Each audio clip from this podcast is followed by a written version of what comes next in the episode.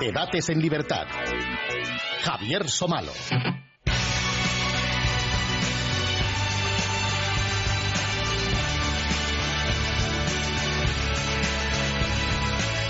Muy buenas noches amigos y bienvenidos a Debates en Libertad.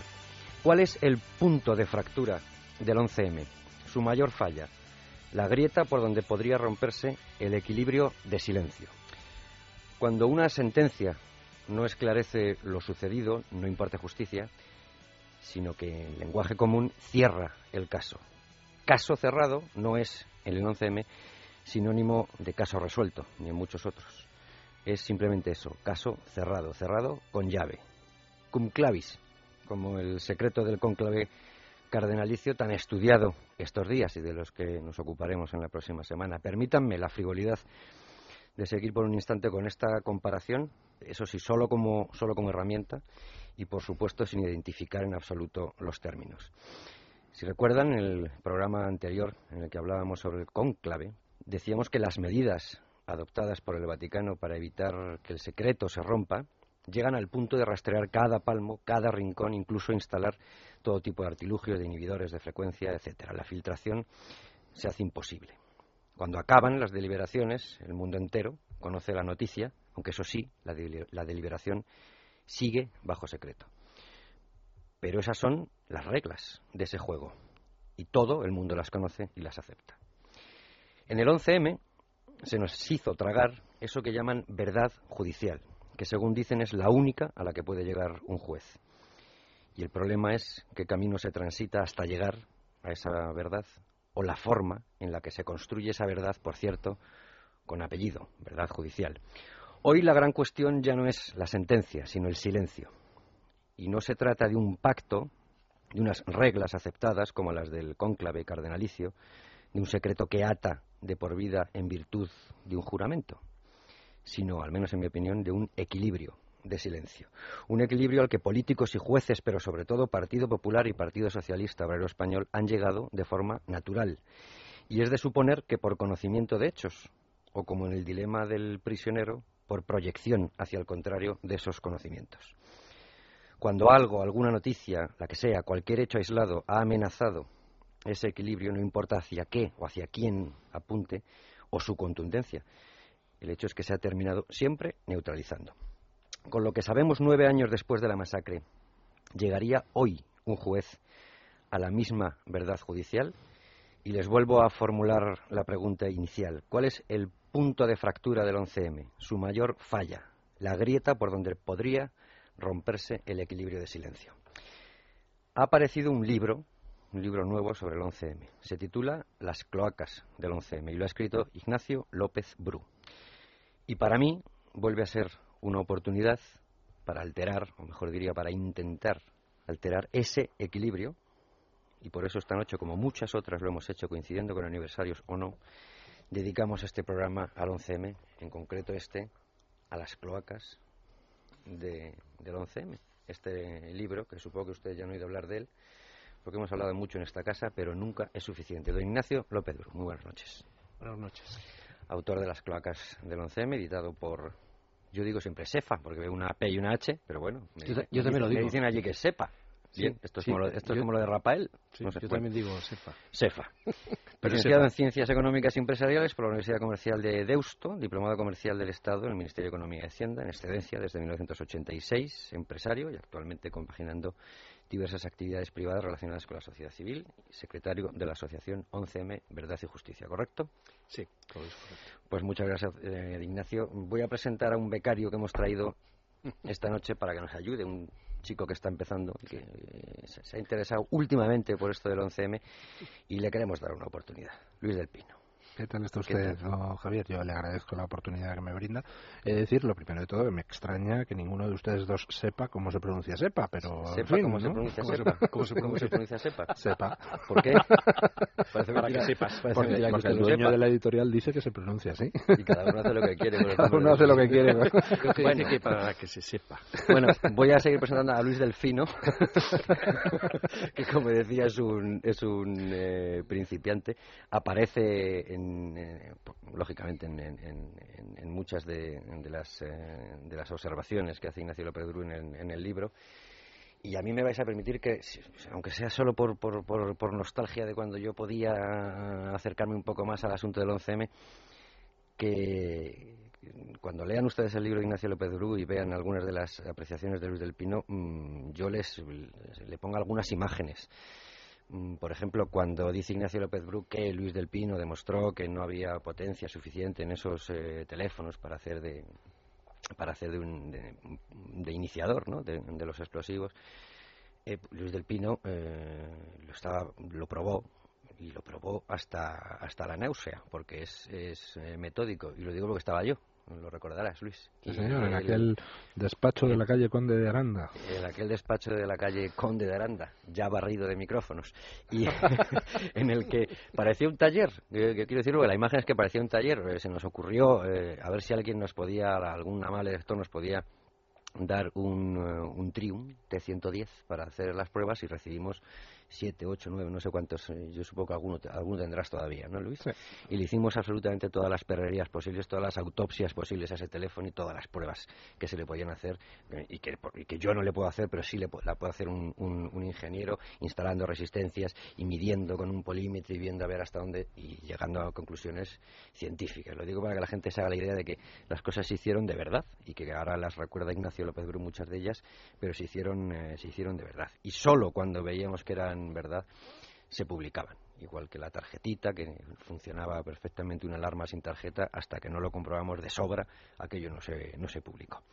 Lo digo por los, eh, los que suelen hacer acusaciones. En fin, yo no sé si ustedes están, mm, eh, don Ignacio, don Luis, para responder ahora o dejamos para el final eh, esa pregunta con la que yo me he querido construir eh, el programa, que es el punto de fractura del 11M, la grieta por donde, rompía- por- donde podría romperse ese equilibrio. Yo mm, me, lo, estoy imaginando como una balanza en la que en, en uno de los platillos, por decirlo de alguna forma, están los hechos, está la verdad, y en otro de los platillos está todo lo demás cuando hay una pequeña variación de microgramos en la, en, en, eh, en la balanza, en el platillo de los hechos, es decir, cualquier nueva averiguación, siempre se contrapesa eh, de forma automática en el platillo de los demás. No sé si lo ven así y, sin algún- y, y si a lo largo del programa podremos llegar a, a saber qué rompería, qué rompería ese, ese equilibrio. ¿Lo contestamos ahora? ¿Lo Bueno, dejamos para bueno, se, puede, se puede decir algo ya, ¿no? Y es que, eh, eh, bueno, ese, ese punto de fractura, si nos referimos a novedades, hechos, algo que podamos demostrar, eh, no, quiero decir... Yo me refiero a cuál es el punto No, de no, no. fractura. Yo lo no que quiero decir es que si, si, si eh, lo que sea se basa en hechos, en la verdad, ¿eh? eso no va a tener la menor eficacia. ¿Por qué? Porque el poder ha demostrado, hoy tenemos una buena muestra con esta sentencia del Tribunal Supremo, eh, eh, ha demostrado que es absolutamente hermético y que eh, ha cerrado filas para impedir que se sepa nada de la verdad Recordemos lo del Tribunal Supremo para, que, para que los oyentes Sí. recordemos lo del Tribunal Supremo. Sí, sí, bueno, lo del Tribunal Supremo ha sido que hoy, pues... eh, eh, Ayer. Ah, bueno, ayer, ¿no? Sí. Ayer, pues, la, la- estaba recurrido en casación. La audiencia provincial había quitado a la, a la- a la juez Corocillán el, el juicio por, eh, el- por el que había imputado por tres delitos a, a Sánchez Manzano y a la perito Tedax.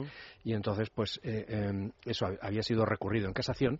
Y en casación, pues, el, el- el Tribunal Supremo ha dicho simplemente eh, que no había, que no, que no se podía recurrir. O sea, es, eh, da igual. O sea, es Ha entrado en el fondo de la cuestión y entra por un tema formal ha dado carpetazo a las carpetazo. investigaciones. O sea, que en definitiva, pues es lo que han, han hecho todas las instancias judiciales, que es dar un capetazo. Es un- eso es, un- es una postura de régimen. El régimen, esto es como dijo don Luis, el golpe del 11M es un golpe de régimen en su libro famoso que no ha sido reeditado y que me gustaría que lo reeditara. Pues ¿Eh? desde, aquí- desde aquí queda, queda pedido. Desde luego no ¿Eh? hay suficientes. Desde luego, pues entonces, eh, el- el- en- entonces no va, de ahí no va a salir nada. ¿De dónde va a salir?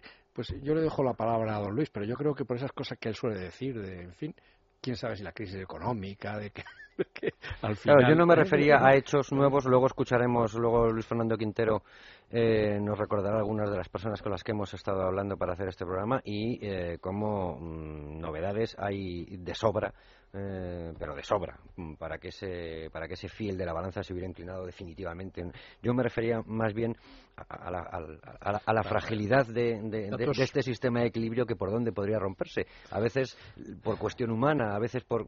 Vaya usted a saber. Datos, datos suficientes para demostrar que toda la versión oficial del 11M es una mentira de principio a fin pues ya hemos puesto sobre la mesa hasta la saciedad. o sea, si alguien se acerca con un mínimo de mm, ecuanimidad a los hechos, analiza lo que hemos publicado, las denuncias de falsificación, manipulación, sustitución de pruebas que hemos hecho, vamos, no es que haya suficiente, es que hay 500 veces suficiente para tirar abajo toda la instrucción del 11M. Por tanto, el que se desbloquee el 11M no depende de que salgan nuevos hechos.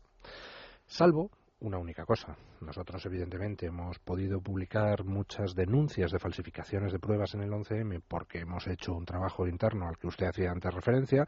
Pues si había que demostrar que el teléfono no da la corriente suficiente, el teléfono de la mochila de Vallecas, para que explote la bomba, pues nos poníamos ahí con el polímetro y el osciloscopio y la resistencia y lo demostrábamos. Pero en muchos otros casos, pues también hemos tenido nuestros soplos, hemos tenido nuestros datos eh, que nos han venido de policías, de guardias civiles, de miembros del CNI. ¿Cuál es el problema? Pues que muchas de las cosas que nos han ido llegando son cosas que a veces hemos podido publicar porque las hemos podido documentar con papeles.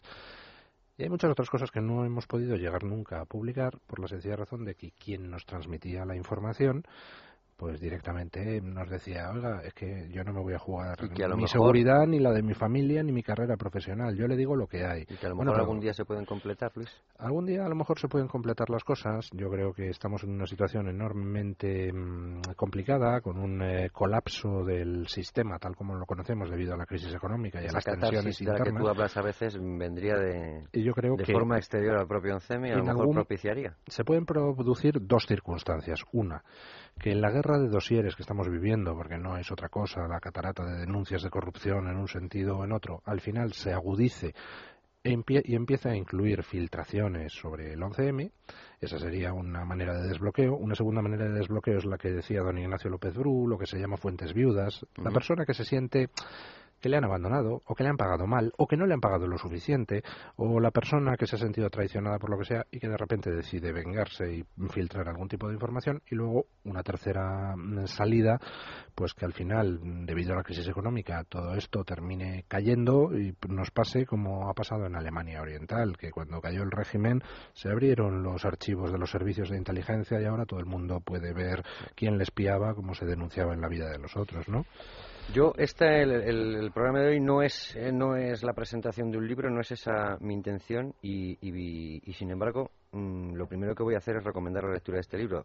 Ojalá, Ignacio, mm, venda muchísimos, mm, pero yo lo digo de verdad, este libro hay que leerlo y creo que tiene una aportación básica y no es solo el, el resumen perfectamente hecho de lo que ha habido hasta ahora, sino es el resumen contrastado con muchas otras cosas. Es, es, eh, es ordenar eh, el relato y ponerlo en conexión con otras cosas que aparentemente parecían fuera del relato y que sin embargo muchas veces eh, salían y que se refieren a las cloacas y desde el 23F hasta el Orgal pasando por, por, por, la masonería, ¿no? Y les aseguro que no es ninguna conspiración, está perfectamente ordenado. A mí me, me ha sobrecogido una, un pasaje que recuerda y que además eh, lo ambienta en, una película. Muchas veces las películas eh, resuelven algunas cosas. Dice, dice don Ignacio López Bru, no podemos por menos de acordarnos de la recomendación que hacía un agente secreto cloaquero a sus clientes políticos en la película Al Límite. Y dice así, que todo sea enrevesado, que cualquiera pueda tener una teoría, pero que nadie sepa la verdad continúa Ignacio López Bru, algo muy parecido a la frase que se le atribuye a Rubalcaba, muy digna de su España no se merece un gobierno que mienta. Déjales que hablen, dijo Rubalcaba en un círculo íntimo. Nadie en la calle sabe distinguir entre trasorras, Zugier, La Bandera o Zougam. Yo añadiría aquí, y lo he dicho muchas veces, y lo hemos hablado muchas veces eh, Luis y yo, eh, y lo dijimos el otro día en el programa de César, en el momento en que ya no hay que hablar de dibutiliftalatos, de metenaminas, de los emails de los teléfonos, de, en el momento en que no hay que explicar cómo es una triangulación en, eh, al hacer el, al rastrear una señal telefónica, en el momento en que todo eso ya no hace falta, es cuando empiezan a aclararse las cosas. Pero Don Ignacio, eh, a la hora de ordenar esto, y ahora entraremos en las hipótesis sobre el 11M, el pre-11M, el post-11M, todas estas que hay, ¿dónde ha visto usted más la trampa que se tendió solo en tres días? Me interesan esos tres días en los que sabían que una trampa iba a ser eficaz para el resultado de una votación. ¿Dónde ve más enrevesada la historia? Qué preguntas más complicadas hace usted, don Javier. No, eh, em, es algo que eso se va gestando. O sea, la, la, la, trampa existe, es exante, por decirlo así, ¿no? El 11M es una trampa exante porque las fuerzas de seguridad esperaban un atentado que ya hemos hablado en otras ocasiones. y hablaremos, hablaremos. ¿Eh? Tipo MAC, etcétera, ¿no? ¿Eh? ¿Eh? Y se encuentran con otra cosa que les deja totalmente totalmente mirando a la luna de Valencia, ¿no? O sea, las fuerzas de seguridad y el gobierno y todo el mundo se queda, es un impacto tan brutal que se quedan que no saben por dónde tirar. Esa es, esa es la mañana del 11M. Y entonces, a partir de ahí, en esa, surgen muchas cosas, ¿no?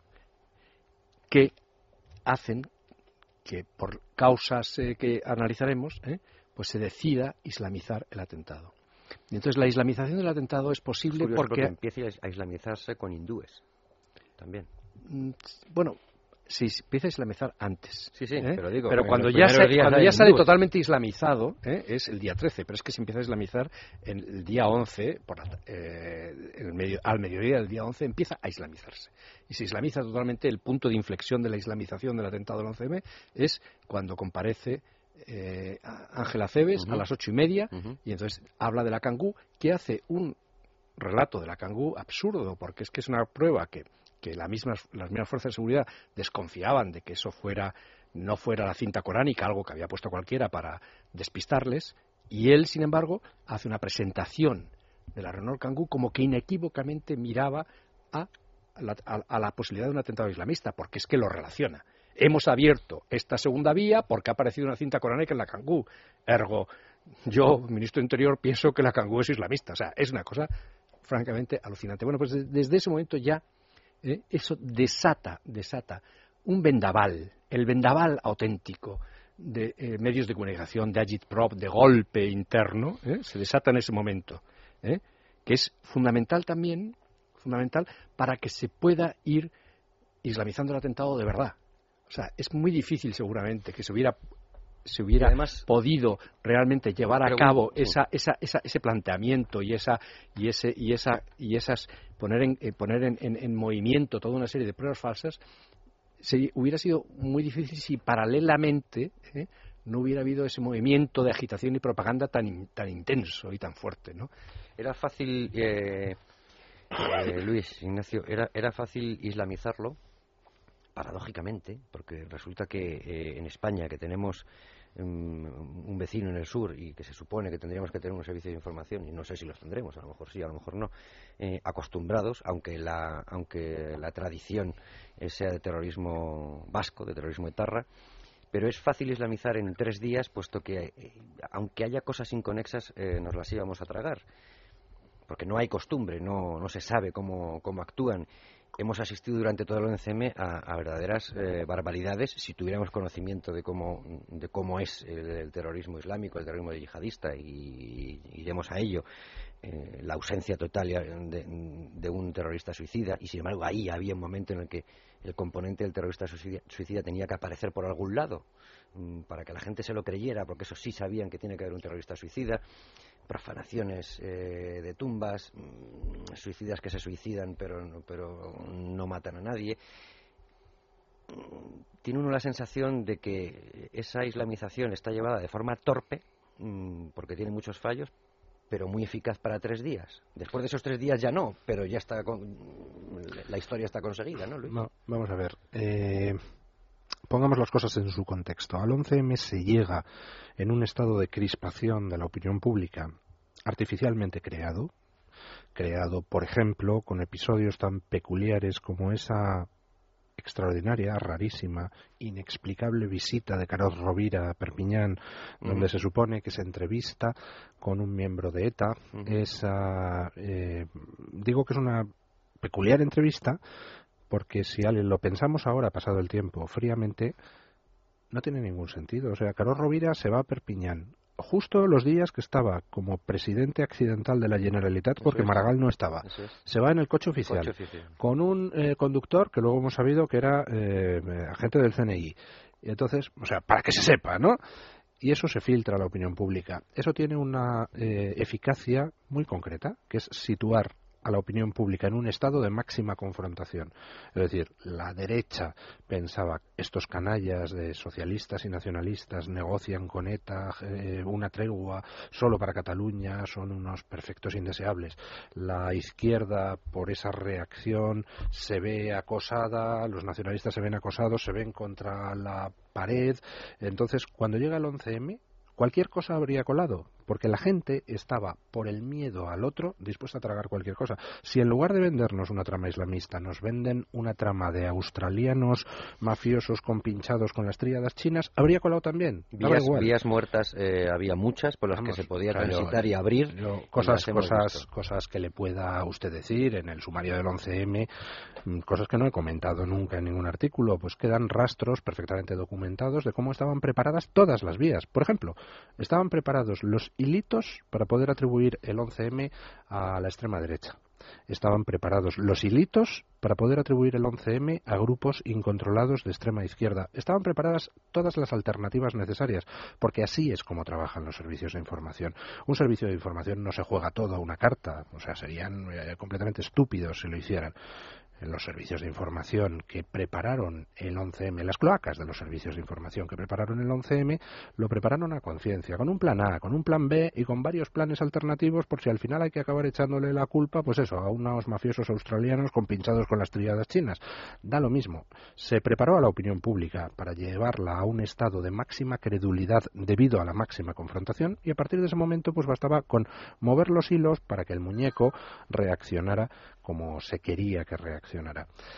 Eh, don Ignacio López Bru, antes usted ha dicho que es un libro que le ha gustado mucho. Yo ya se lo he dicho a don Ignacio López Bru públicamente. O sea, yo creo que es lo mejor que se ha escrito hasta el momento sobre el 11M y es lo mejor porque toma lo que son datos inconexos que hemos ido conociendo a lo largo de los años y al final sintetiza lo importante, quita el ruido, se queda con los datos fundamentales y traza un panorama donde uno entiende qué fue lo que pasó.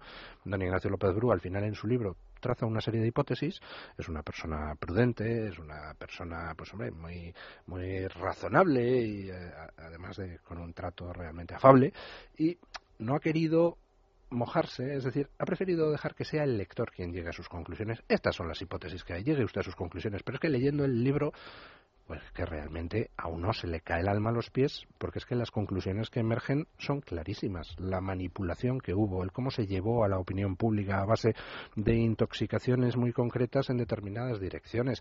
Y al final uno dice, ¿quién fue? ¿ETA o Al-Qaeda? Pues ni ETA ni Al-Qaeda, hombre, esto es una operación de servicios de información clarísima, o sea, es que no hay ninguna duda. Fue un golpe de Estado, el primero del siglo XXI, con un determinado, con un determinado alcance.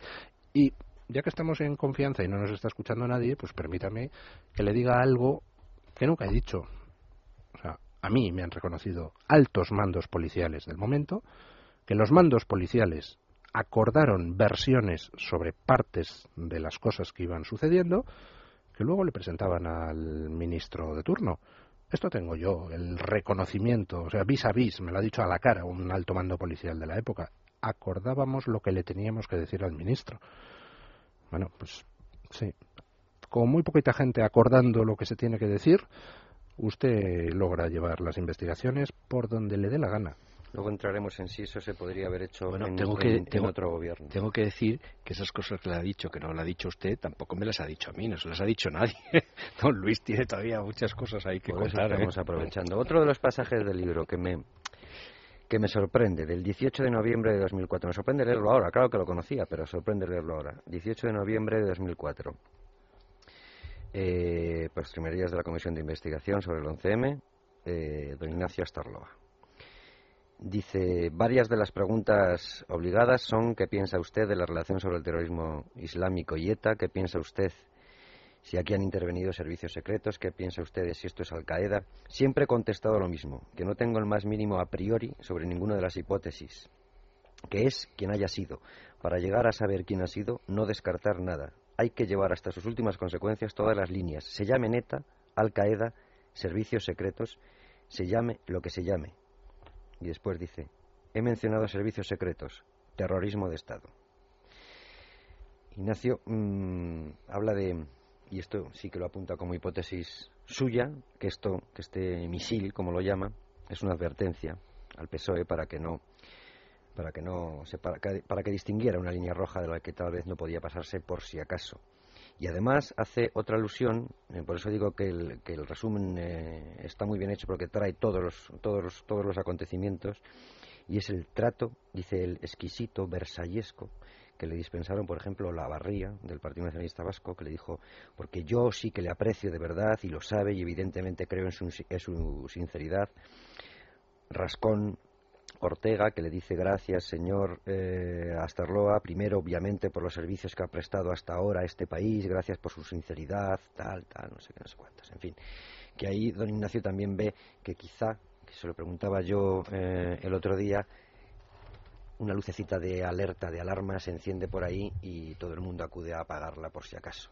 Ya no se está hablando de ETA, da igual si es ETA, ya como decíamos, ni galgos ni podencos, ya, ojo, cloacas. Bueno, es que eh, en el 11M, el 11 está plagado de avisos para navegantes.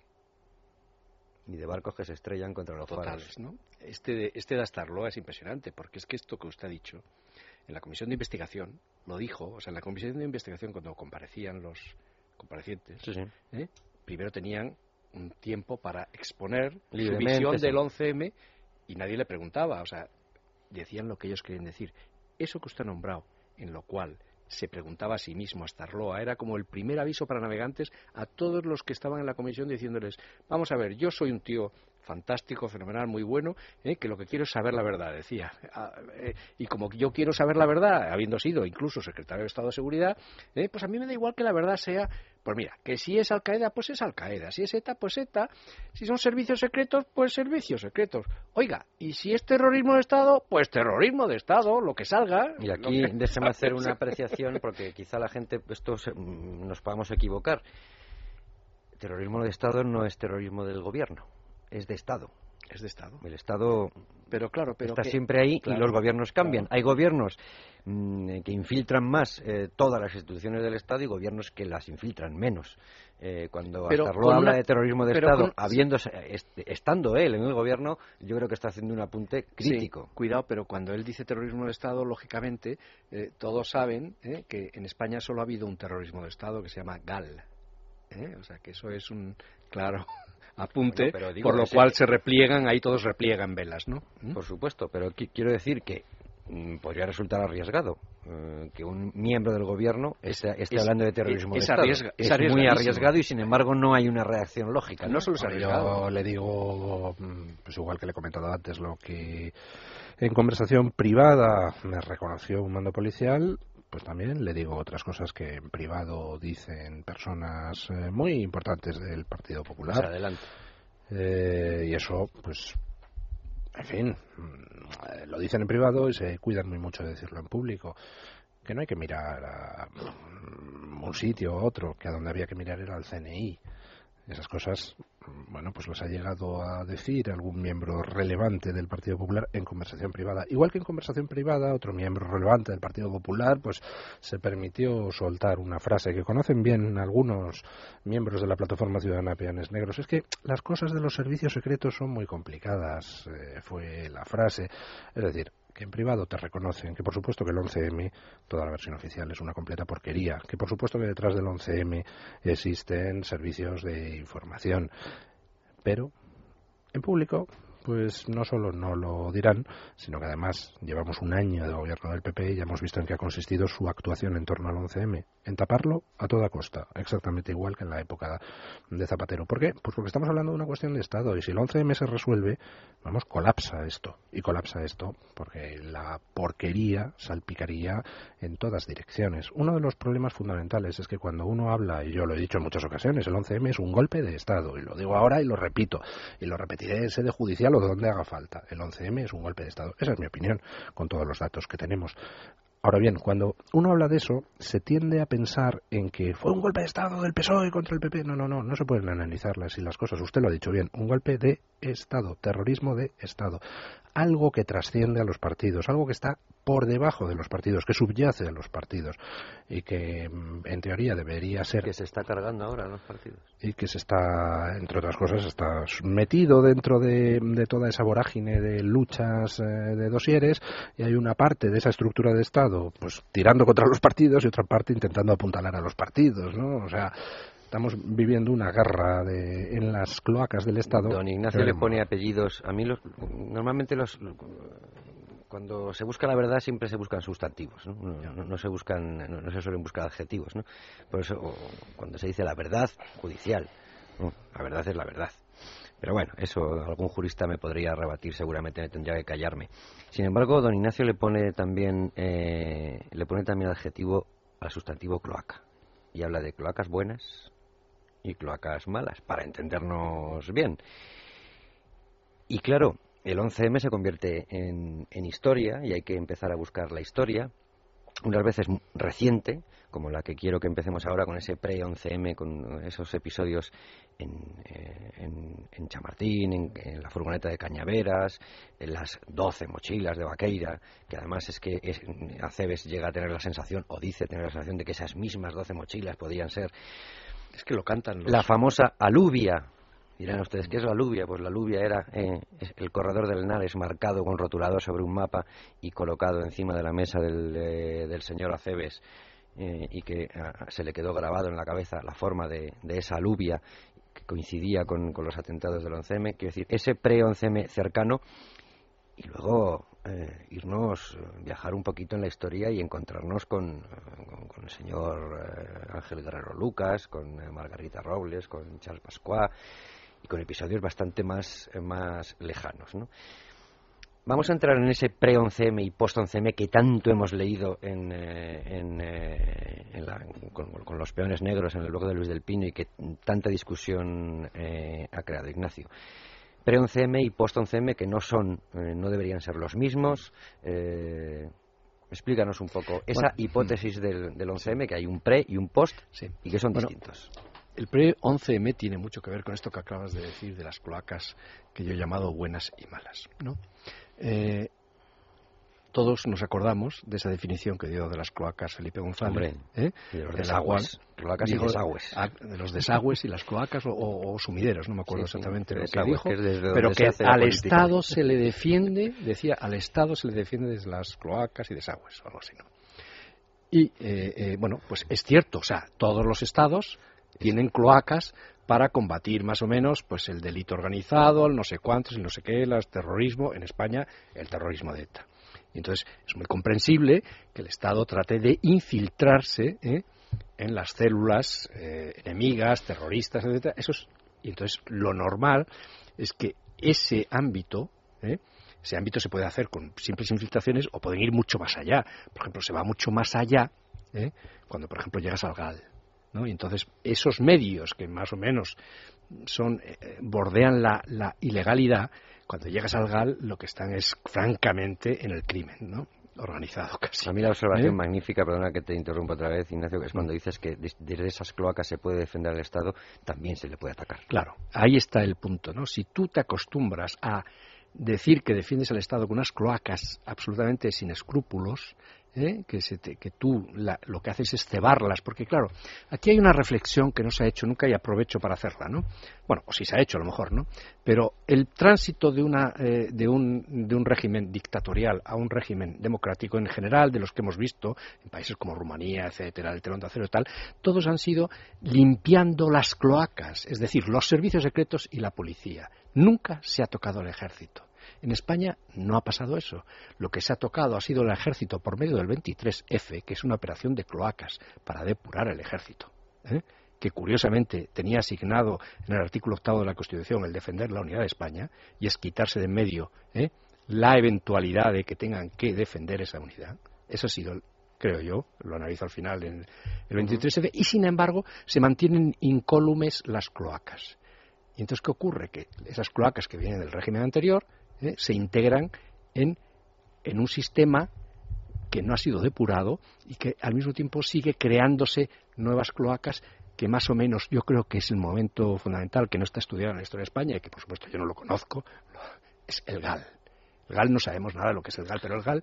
Hay una etapa preciosa en relación con lo que tú estás diciendo, que es toda esa primera llegada del Partido Socialista al poder con Felipe González, en Barrio Nuevo, Vera y demás, pues se produce una circunstancia curiosísima y es que la izquierda en la policía, pues eh, lo que fueron los antecedentes del Sindicato Unificado de Policía, etcétera, estaba enfrentada al Ministerio del Interior Socialista de Barrio Nuevo y Vera, porque se produce la curiosa circunstancia de que cuando llegan al poder toma la decisión el Partido Socialista de apoyarse para la gestión del Ministerio del Interior no en esos núcleos izquierdistas que había en la policía, algunos de los cuales sí habían tenido un papel durante el antifranquismo, etcétera, sino que se apoya pues en toda la estructura policial heredada del franquismo. Estamos hablando pues personas como comisario Ballesteros y demás, no era precisamente un un izquierdista peligroso, ¿no? el Niño y el Niño de la DGS. Eh, es decir, que todo lo que dice don Ignacio López Bru de que las cloacas del Estado se heredan directamente del franquismo es completamente cierto y con ellas se hereda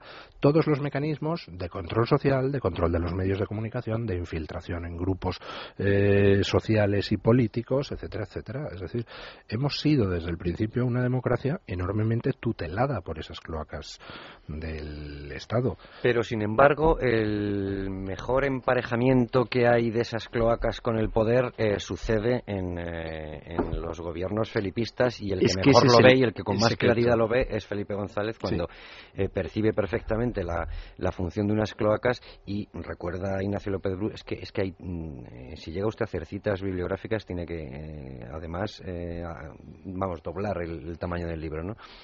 Por ejemplo, los experimentos con mendigos hmm. eh, para probar anestesias, para em, eh, entrenarse em, para el secuestro de, si no me equivoco, em, de, eh, no sé si era de Josu Ternera o de quién, hmm. al que querían secuestrar y probaban con eso.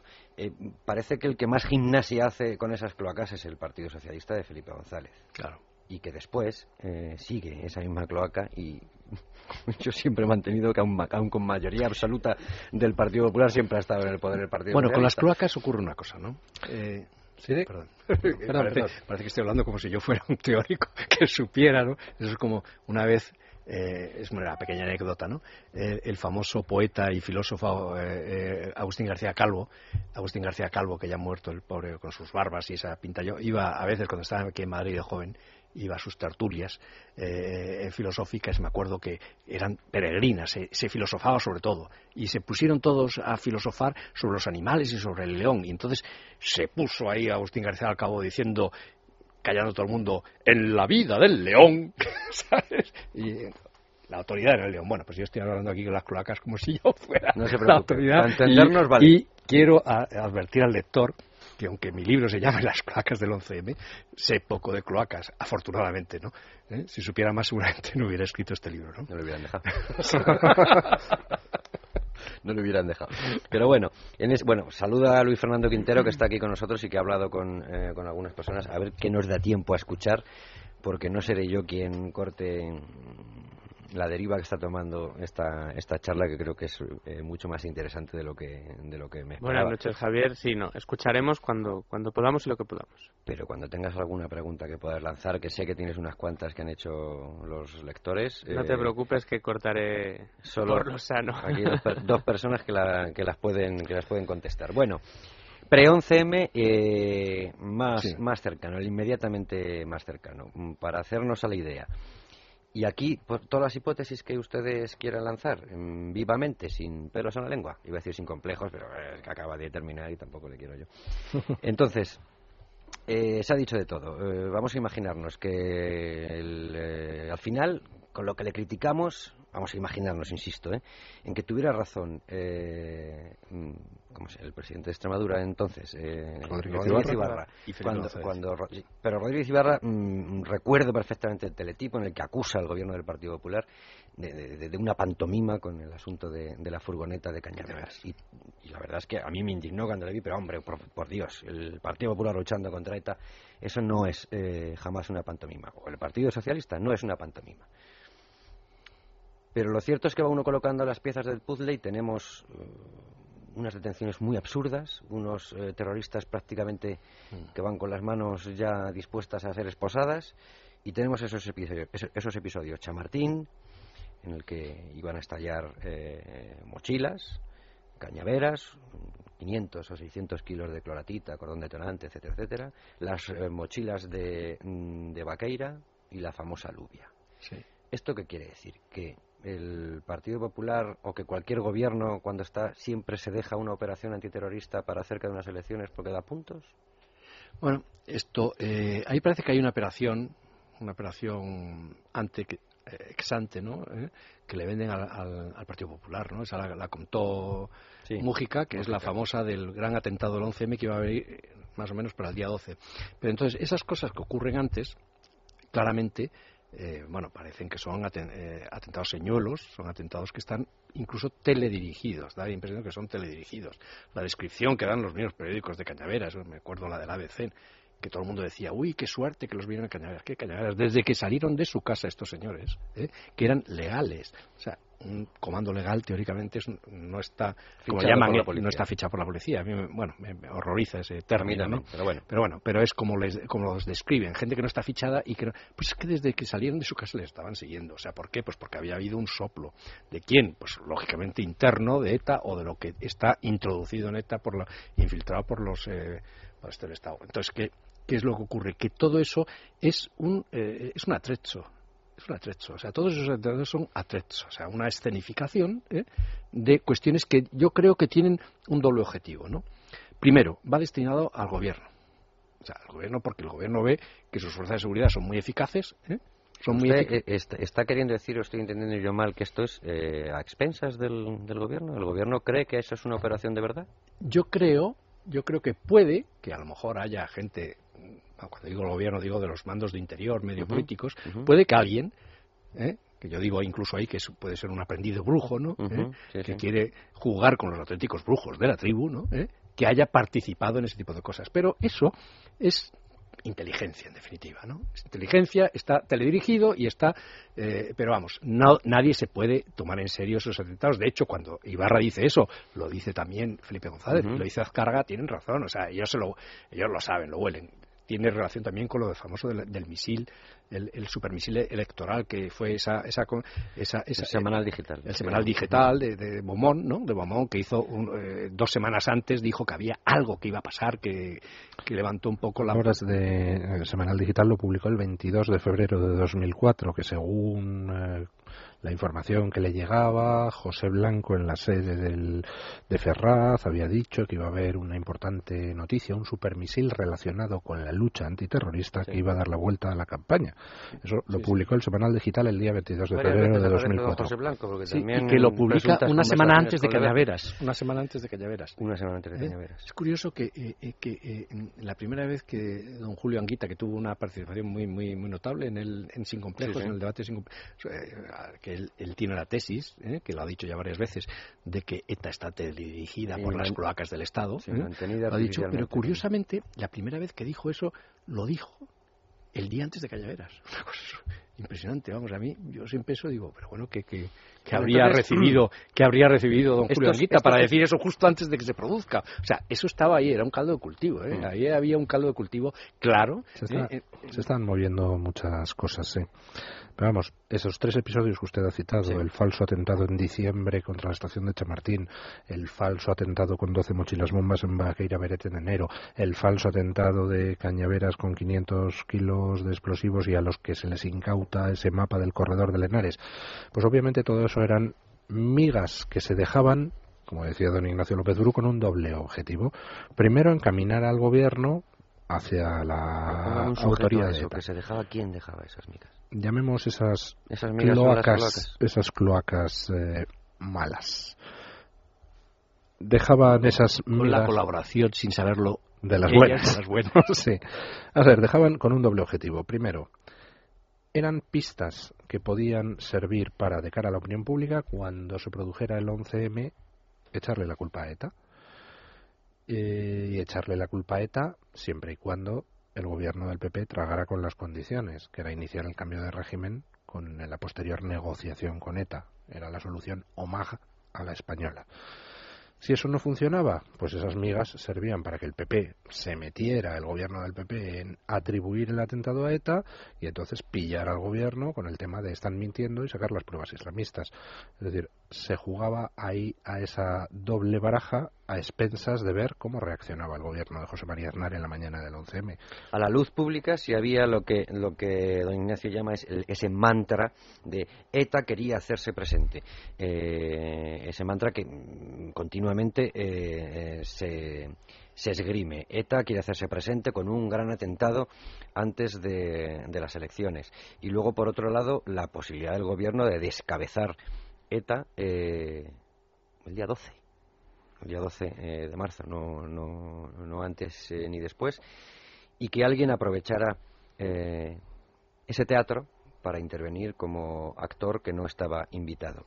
Pero hay otro pre que también sirve y que sirve después y que se producen en octubre y en noviembre de 2003. En octubre de 2003 en Irak, el sargento Bernal que abre la puerta de su casa a una persona supuestamente conocida, si no, no la abre, y quiero decir, no está en la glorieta de Atocha, y no es un, tendero, es eh, un agente del CNI y está en Irak.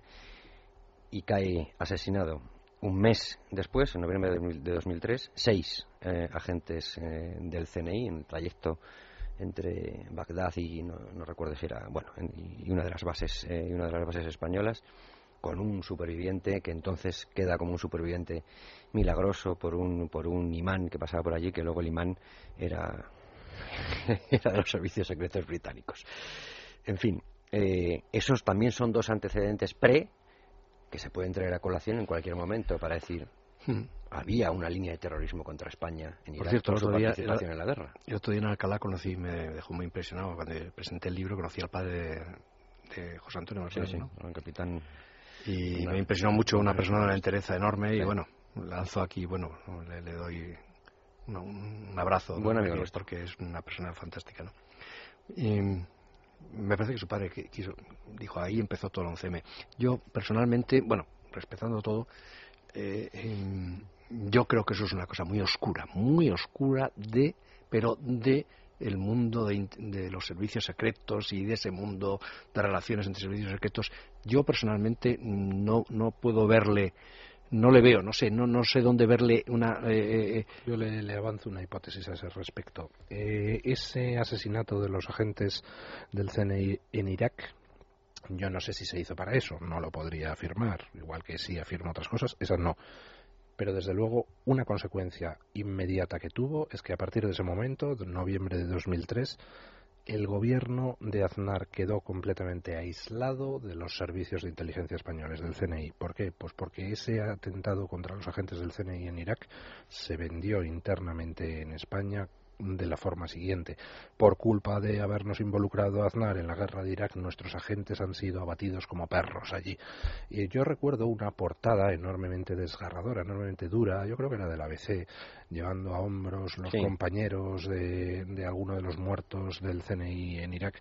Ese tipo de portada ese tipo de mensaje hizo que a partir de ese momento el gobierno Aznar estuviera a oscuras en lo que respecta a inteligencia. Por tanto, cabe la posibilidad de que quien diseñó el 11M diseñara esa operación como paso previo precisamente para cortar al gobierno cualquier tipo de posibilidad de apoyarse en el CNI. Recuerdo esa portada, Luis, del ABC. Me parece una reflexión. Y a mí me sorprendió por una cosa, perdón, y es que en, los eh, en el pie de foto aparecía un montón de rostros eh, que se veían perfectamente y en el pie de foto ponía los compañeros del CNI. Digo, caray, bueno, Vaya eh, me parece, no, no, no, se me ha ocurrido pensarlo nunca, pero me parece una reflexión muy interesante porque, desde luego, o sea, tendría relación con el 11M en el sentido de, de empezar a, a, a crearse ¿eh? a crear en el gobierno pues unos, unos ámbitos en los cuales pues ya tiene eh, enemigos internos ¿no? Eh, ahora diré una cosa que, yo lo... al atacar una posición es disparar a sus vías de comunicaciones tú disparas a sus vías de comunicaciones, a su vía para comunicarse con el exterior y captar información del exterior, y la posición asediada está a partir de ese momento a oscuras. Desde mi punto de vista, pero insisto, no lo puedo afirmar a ciencia cierta. abundando en esto, yo sí reflejo en el libro unas, declaraciones muy eh, eh, eh, inquietantes de Dezcayar, Jorge Dezcayar, de Jorge Dezcayar a, este respecto, en el cual dice sobre, este, sobre estos asuntos que, que, en fin, que pasaron, dice primero algo así como que pasaron los seis o siete, se refiere al segundo sobre todo, ¿no? ¿Eh? En el lugar equivocado, en el momento equivocado. Pero después dice, y todos en coches blancos, en caravana, por sí, cierto. pero después dice, y, después añade, añade, y dice, eh, eh, claro, que también es verdad que habíamos recibido una información de los que los de inteligencia que los los mujahidines leales al régimen de Irak ¿eh? habían dado una orden para atentar contra servicios secretos occidentales. Y dice a continuación, claro, que se dé esa orden y que se cumpla a los tres días, dice, o es un golpe de suerte o las cosas no funcionan así.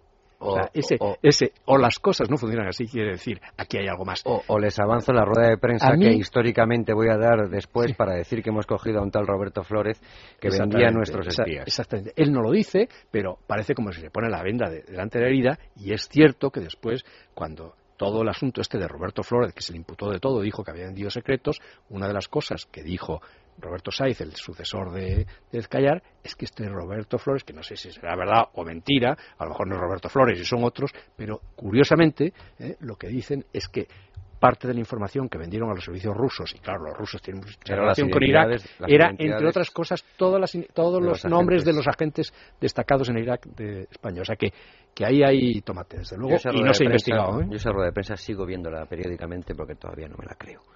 Es tremendo. La primera vez que los servicios secretos dan una rueda de prensa para decir que había un agente doble. Hacemos una brevísima pausa y seguimos.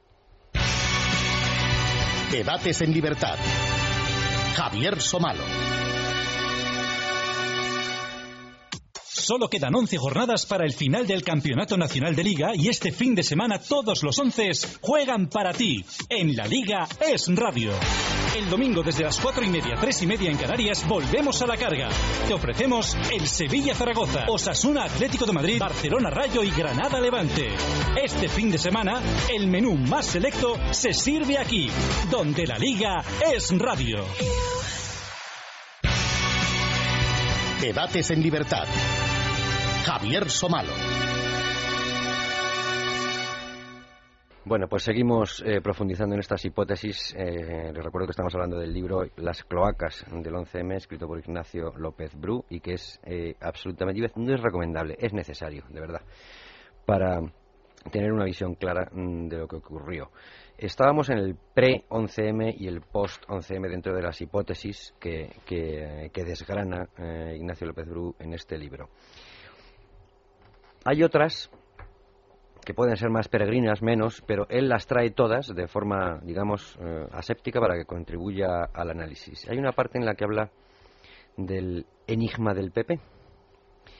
Y es algo de lo que hemos hablado mucho. El enigma del PP, eh, ahora nos lo explicará don Ignacio cómo, cómo lo interpreta él, pero mm, bueno, seguro que muchos de ustedes han pensado, mm, bueno, esto, eh, el Partido Popular será el primer interesado en investigarlo, puesto que fue desalojado del poder fruto de aquella, de aquella masacre y será el primer interesado y ahora empezamos a ver que no solo no es el primer interesado, sino que es el menos interesado o el más interesado en que no salga o corríjame usted y arregle el lío en el que me estoy metiendo. No, eh, bueno, es que eh, eh, nos no es que se esté usted metiendo, es que nos han metido a todos en, una, en una falsa interpretación de la realidad, por decirlo de alguna manera, ¿no? Entonces, falsos dilemas. Yo hablo mucho en el libro de falsos dilemas, ¿no? De los que el poder es eh, vamos, especialista, ¿no? Por ejemplo, con la cuestión de o es ETA o es Islam, o ha sido Titadín o es Gomado Seco, o es tal o es cual. Siempre, dilemas con ¿eh? O tú eres del PP o eres del PSOE, o eres malo o eres bueno, vamos, todo es así, ¿no? Si es el caso, perdemos y es el claro, Y entonces, con el PP pasa exactamente lo mismo, que es que nos han vendido y hemos pensado, todos, sobre todo si más o menos vienes de un sector eh, bien conservador, liberal o no sé cuántos, no sé qué, que piensas que el perdedor el que perdió con esto fue el PP. Y eso es un error, porque no perdió el PP. Perdió fue España y la nación española, que fue contra quien se dio ese golpe. ¿eh?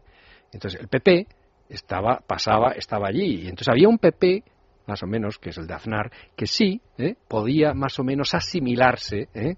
a una determinada idea de la nación española y contra eso en parte se pudo dar ese golpe.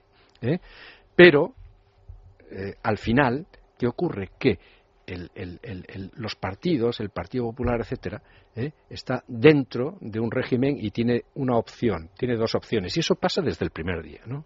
Es estar dentro o estar fuera. A ellos les han dado el golpe. ¿eh? Y entonces, ¿cómo, ¿qué es lo que se plantea el PP en, ese momento? Oye, pues eh, tenemos que hacer pues ir por un lado o por otro. O sea, vamos a dar la batalla, vamos a, a, ir a por la verdad, vamos a tal, pues probablemente no podían, porque ese golpe se dio, fue un golpe de inteligencia, ¿eh? que se dio de tal manera que, que les tenían bastante cogidos. Tenían cosas ¿eh? que hacían pues que pudieran, que se le pudiera probablemente hacer ofertas indeclinables, por llamarle de alguna manera, ¿no? ¿Eh? Una, una precisión. Ofertas indeclinables que pueden ser de dos tipos, es decir, eh, tú puedes garantizar el silencio. Imaginemos que yo atraco un banco y que don Ignacio López Bru me ve. Sabe que yo he atracado el banco. Y yo me puedo garantizar el silencio de don, Ignacio López Bru de dos maneras distintas. Primero, si tengo información de que él o alguien relacionado con él, incluso aunque sea alguien lejanamente relacionado con él, estaba compinchado conmigo para atracar el banco, yo puedo esgrimir esa información y hacer que don Ignacio López Bru calle. Pero no es la única alternativa, puede haber otra. Si yo conozco que don Ignacio López Bru estafa Hacienda todos los años 230, los 38 millones de euros de la cuenta de Bárcenas, pues entonces le digo, don Ignacio, tu silencio por el mío. Yo no saco tus guarrerías de este tipo y tú dejas correr este tema. O imagínate que el cajero del banco ¿eh? es eh, amigo de Ignacio López Bru. Entonces, déjenme que, añada a, esa, a, esa, a ese supuesto una cosa, a esa ficción, supongo que es una ficción, ¿no, Luis? un supuesto. Em, ¿qué, sacrificio, ¿qué, sacrificio, ¿Qué sacrificio va a hacer don Ignacio López Bru con tal de que salga la verdad? Eh, tendrá que admitir, eh, hablando en lenguaje, comerse marrones y admitirlo y saber que le van a acusar de muchas cosas, pero al final eh, se sacará la verdad tendrán que salir muchas vergüenzas suyas, pero al final saldrá la verdad. Al fin y al cabo es un doble o nada. En eso es en lo que estaría el, Partido Popular. Quiero decir, mm. eh, don Ignacio lo dice en el libro.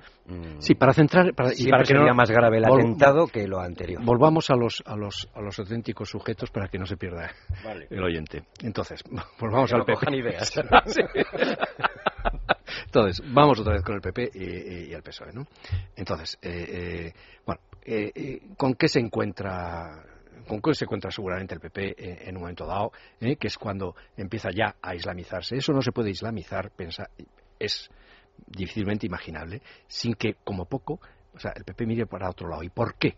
Pues porque seguramente hay cuestiones muy importantes ahí en la cual pues, pues le han cogido, le han cogido con el pre-11M, bueno, para que el lector no, no piense que estamos aquí ocultando cosas, yo recogí en las, en, las, en las tesis finales que puede que hubiera trampas relacionadas con los propios infiltrados de ETA, es decir, las cloacas buenas, vamos que estaban, a ponerlo, vamos que a estaban las, las, las cloacas buenas, que estaban, esto, es una, esto, es, esto, es algo que yo saco de sí. un artículo muy interesante sí. que yo pongo que hay que leer de don de Luis del Pino, Pino Reflexiones sobre ahora, ahora está, está, citado, ¿no? Entonces, ¿qué ocurre? Eh, que yo me imagino, no, eh, don Luis podrá decir lo que quiera, yo después de leer ese artículo dice, conociendo a don Luis, digo, uy, este ha oído algo como poco, ¿no? Y si, lo dice, y si lanza esas hipótesis es porque algo debe haber oído. Bueno, pues ¿qué es lo que se pudo haber oído? Pues que infiltrados en el aparato logístico de ETA, pues podía haber determinadas personas de las cloacas del Estado, normal, buenas, etcétera, gente que trata de controlar a, la, a ETA. Pero ¿qué ocurre? ¿Eh? Que son detectadas ¿eh? por cloacas eh, malas y entonces juegan con eso. Y entonces, como resulta que hay un atentado con 200 muertos ¿eh? y esas cloacas que están infiltradas en los aparatos logísticos, los que fabrican las bombas, pues a lo mejor se podría llegar, llegar a pensar o a tratar de, de, de venderle o sugerirle al gobierno, oye, eh, Angelito, como digo yo en un lenguaje sí, figurado, sí. ¿eh? le digo, oye, Ángel, que mira lo que ha ocurrido. Oye, pero ¿sabes tú que estas, estas 12 bombas que han explotado, tú sabes que son las 12 bombas de Baqueire Beret que ya habían fabricado los de ETA? Oye, ¿y sabes tú además que, Oye, que hay dos. Por concretar un poco más a calzón quitado. Vamos a suponer que las fuerzas, que las, los servicios de información españoles hubieran tenido en la época dos infiltrados en el aparato logístico de ETA. Dos infiltrados en el aparato logístico de ETA significa que tú tienes información de lo que ETA pueda estar haciendo. Pero ojo, los infiltrados son canales de comunicación bidireccionales. Claro. Nadie me impide decirle a esos infiltrados, oye, mandad una caravana que pase por Cañaveras con 500 kilos de explosivo. Es decir, yo puedo utilizar a los infiltrados en una banda terrorista para el bien, para obtener información, o para el mal, por ejemplo, para hacer jugadas de despiste con las que engañar a la opinión pública o al gobierno. Entonces, ¿fue, ¿fue, eso lo que ocurrió? Pues, hombre, decía don Ignacio López Bru, cuando Luis del Pino escribe ciertas cosas, ¿será que le ha llegado algo? Pues efectivamente, a, a mí en su día pues me llegó información sobre eh, determinados infiltrados dentro de los aparatos de ETA que podrían haber servido precisamente como nexo para la elaboración de esos cebos previos al 11. Pero entonces, siguiendo con esto del enigma del PP, que me parece sí. muy interesante, eh, vamos a poner ese supuesto. Eh, el, el Partido Popular asume, incluso los que fueran de las cloacas malas, de lo que fuera, asume eh, esos pecados, asume esas faltas terribles, eh, con tal de romper ese equilibrio, de, ese equilibrio de silencio del que yo estaba hablando. Mm, por eso digo que es un doble o nada, eso le puede salir muy mal, no sé si peor que estar callando eh, y que, pero es que es muy pero el qui, qui prodes. El qui prodes. Bueno, no, al final sí, pero... han salido ganando porque están gobernando ¿eh? sí, pero fíjate si no se hubieran callado si hubieran dicho la verdad y no hubieran entrado en ese juego en el que hipotéticamente podían haber sido mm. víctimas de unas ofertas indeclinables ¿eh? y hubieran roto la baraja, pues no se sabe lo que hubiera pasado, pero a lo mejor pues no estaría el PP, hubiera otra cosa, pues porque hay, hubiera, se hubiera podido caer todo el, el Hay un sistema. párrafo que, en suyo eh, en el libro, eh, don Ignacio, que yo creo que mm, refleja muy bien esto. Dice, pero si existiera alguna línea de sombra en su actuación, sobre todo en los días previos a los atentados, es evidente que nunca podría compararse con la maldad de quien perpetró los atentados ni con quienes se beneficiaron vilmente, eh, beneficiaron vilmente manipulando la masacre. Quiero decir, mm, no podría ser ese punto de, uno de los puntos de ruptura que yo estoy demandando claro, que el es que Partido yo... Popular que en el Partido Popular le dijera oye asumamos todo lo que hubo por, por, favor esto no lo estoy diciendo que fue lo que ocurriera ¿eh? pero asumamos que eh, Cañaveras eh, Vaqueira eso fue mmm, teatro eh, asumamos que queríamos eh, simular una operación o que cayera la cúpula del, del Partido Popular pero, joder, la cúpula del Partido Popular estoy yo, bueno, la cúpula de ETA, pero en el momento en el que nosotros queremos y para tener un rédito electoral. Asumamos todo eso. Nada de eso eh, es peor es que, que, un atentado con, pero es que ni siquiera, muertos. Pero es que ni siquiera es necesario que el Partido Popular Digo supiera... que lo, lo, no, lo llevo al extremo para sí, ver si con eso... Un momento, pero es que lo que ha dicho don Javier, que en esa cita que yo hago, yo por supuesto estoy apelando, ¿eh? estoy apelando a cosas como el patriotismo, como el honor, ¿eh? en fin, y como la conciencia. Yo apelo a esa conciencia de personas, ¿eh? sean del Partido Popular, me da igual, o de las fuerzas de seguridad o lo que sea, ¿eh? personas que se sienten españoles de verdad, y, que, y no hace falta que se sientan españoles, que sientan simplemente que si creen en Dios, a lo mejor pues no que, no quieran condenarse, aunque bueno, aunque eso no da igual porque siempre se pueden arrepentir y, sin necesidad de cantar, pero quiero decir, ¿eh? estoy apelando ¿eh? a, a ese patriotismo que sería fantástico, sería fantástico que hubiera alguien, pero por ahí desgraciadamente creo que no vamos a ir a ningún lado porque hemos visto que ha pasado ya nueve años y tenemos a todos los grandes eh, actores, empezando por Ángela Cebes y terminando, bueno, también pues desde Aznar, da igual, ¿no? ¿Eh? Nadie dice nada, ¿no? ¿Mm? Zaplana, pues, vamos, eh, cada vez que sale en una conferencia, me acuerdo hace no sé cuántos años, hace tres o cuatro años, y le, tuvo una entrevista y, casi dijo que no le preguntaran nada sobre el 11 no sé cómo fue, pero fue algo patético, ¿no? Sí, no, no, no, no quiso entrar en eso. No, pero siguiendo con ese símil de ese juego de engaños que previo al 11M, con preparación de pistas falsas, con cebos. Vamos a suponer, como hipótesis, que alguien de esa gente de las cloacas malas que prepara el 11M, que prepara los cebos previos al 11M, vamos a suponer que ese alguien hubiera grabado algún tercera o cuarta fila del Partido Popular, yo que sé, a un director general de lo que sea, un subdirector general de lo que sea, en una conversación hablando con algún miembro de los servicios de información que le dice eh, pues vamos a hacer una operación, vamos a dar cuerda a la cometa, vamos a dejar que ETA se acerque a cometer un atentado, pero los tenemos controlados, les vamos a pillar.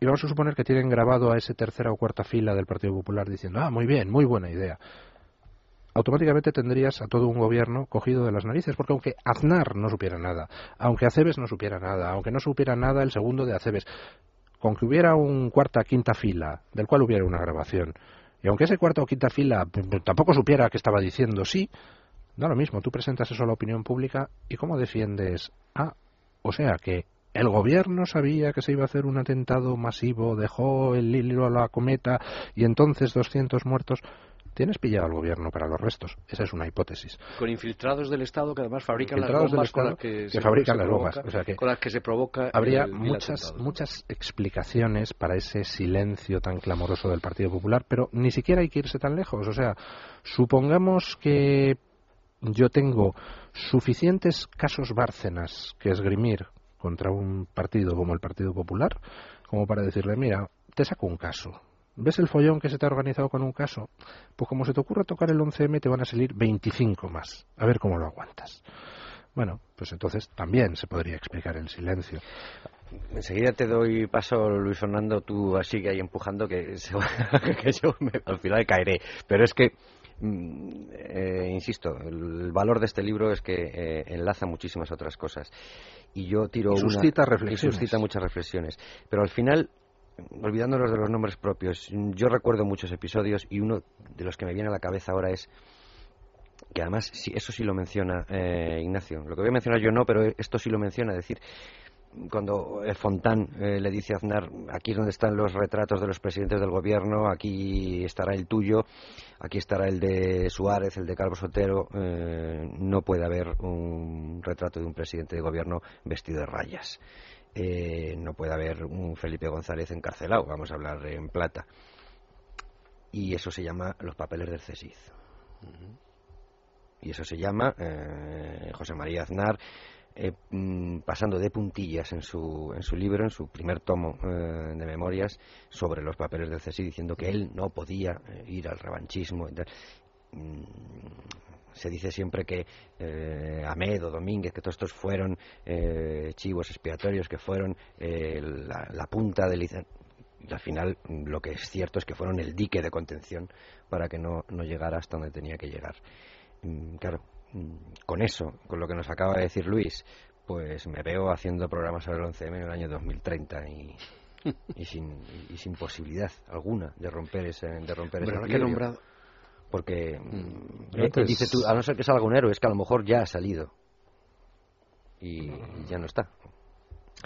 Hombre, a nosotros pues siempre nos llegan informaciones. Por cierto, eh, ya que nos estarán escuchando tantos miembros de los servicios de información, de la parte buena de los servicios de información, que somos todo oídos, que nos hagan llegar las cosas, que nosotros hacemos buen uso de ellas y, en fin, pues creo que ya hemos demostrado que sabemos por dónde van los tiros. Entonces, pues márquense un, un, detallito. Un libro, desechos de tienda. desechos ¿Eh? de, de todo lo que no hemos publicado, venga, lo sacamos, madre mía. Tú estás, tú estás hablando de la vida de los otros, ¿no? Cuando son buenísimos. La, sí, pero sí, Sí, sí, con colaboración con la Stasi. Ya que estamos, ya que estamos con confidencias y con esas eh, cuestiones del Partido Popular y su inexplicable silencio, yo creo que el año que ha pasado pues ha sido muy importante porque trae mucha información en sí mismo. Yo creo que ya todos nuestros oyentes estarán convencidos de que está claro que el Partido Popular no va a mover un dedo para mm, eh, despejar la incógnita, la incógnita del 11M y si puede, como ha demostrado con los restos de los vagones que sacamos en Libertad Digital, si puede hará todo lo posible para tapar el asunto. Bueno, pues eso da muchísima información sobre qué fue el 11M y yo invito a nuestros oyentes a que reflexionen sobre lo que aquí hemos estado diciendo y de paso, pues les dejo una información.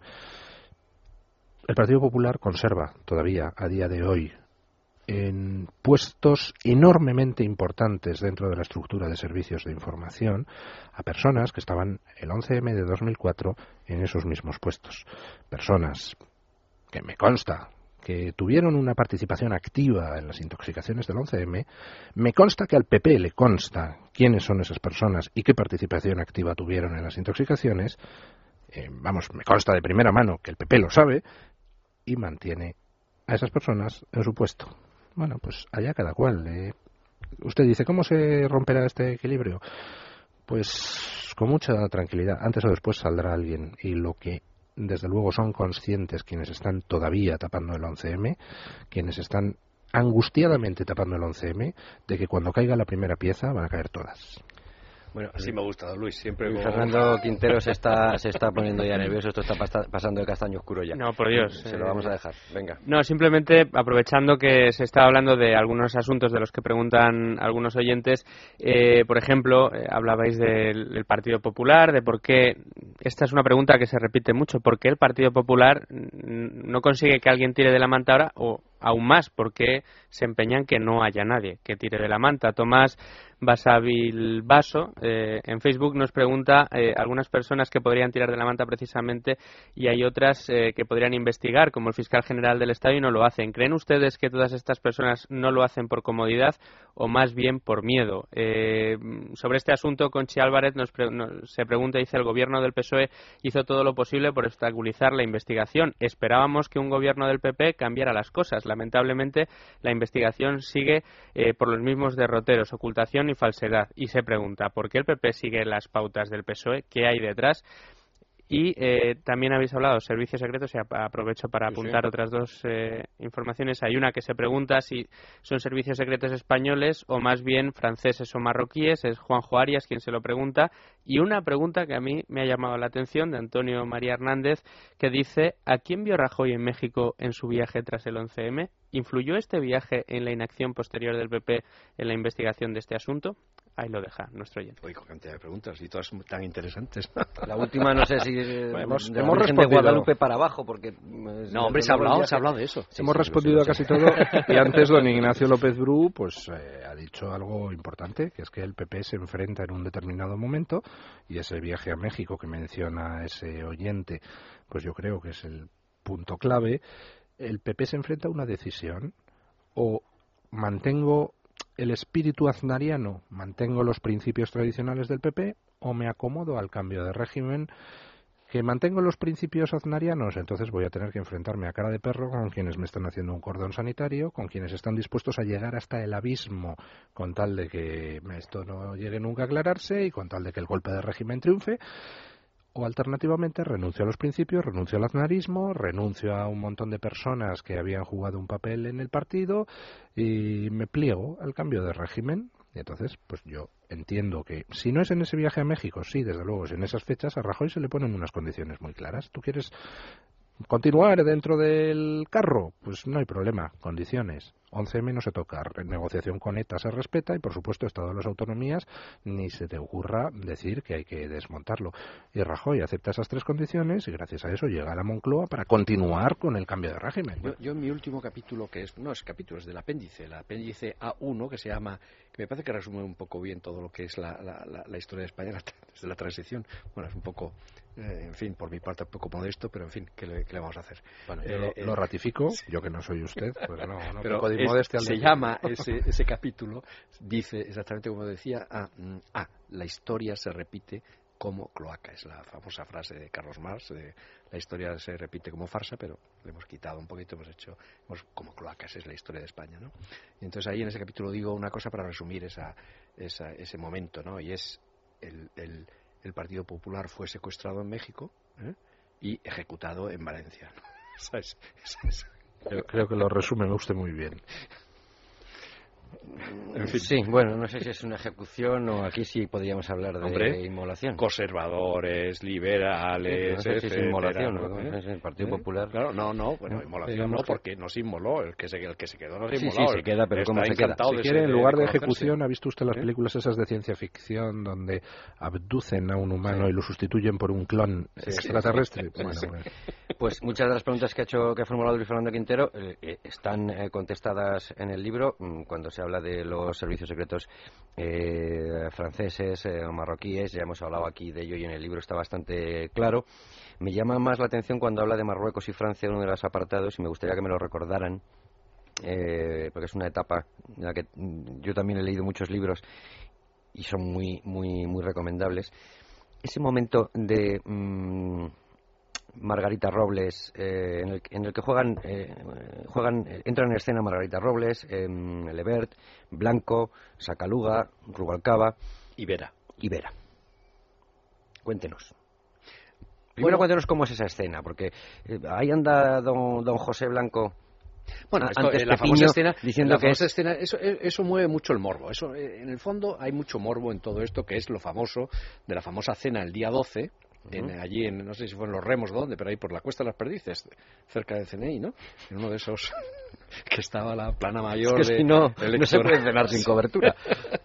la plana mayor del PSOE, que recibió esa famosa llamada que le dijeron van a detener a islamistas, ¿eh? que, eh, que no se podía saber eh, por, por- según la versión oficial, porque los islamistas no se sabe nada hasta el día siguiente, pero bueno, eh, está claro que, que ya estaban eh, eh, perfectamente anunciados y tenían el, el casting, por decirlo de alguna manera, el casting estaba hecho, el día 12 estaba perfectamente hecho, ¿no? Y entonces ese casting, por lo visto, dicen Aquí, eh, a ver, aquí, ¿qué es lo que, eh, em, qué es lo que ocurre? Que dicen que la juez Lever, que es una señora francamente siniestra, porque ha estado en toda la esta de... Francamente, desde luego. Sí. Gala, galamen- Galamente galamente siniestra. siniestra.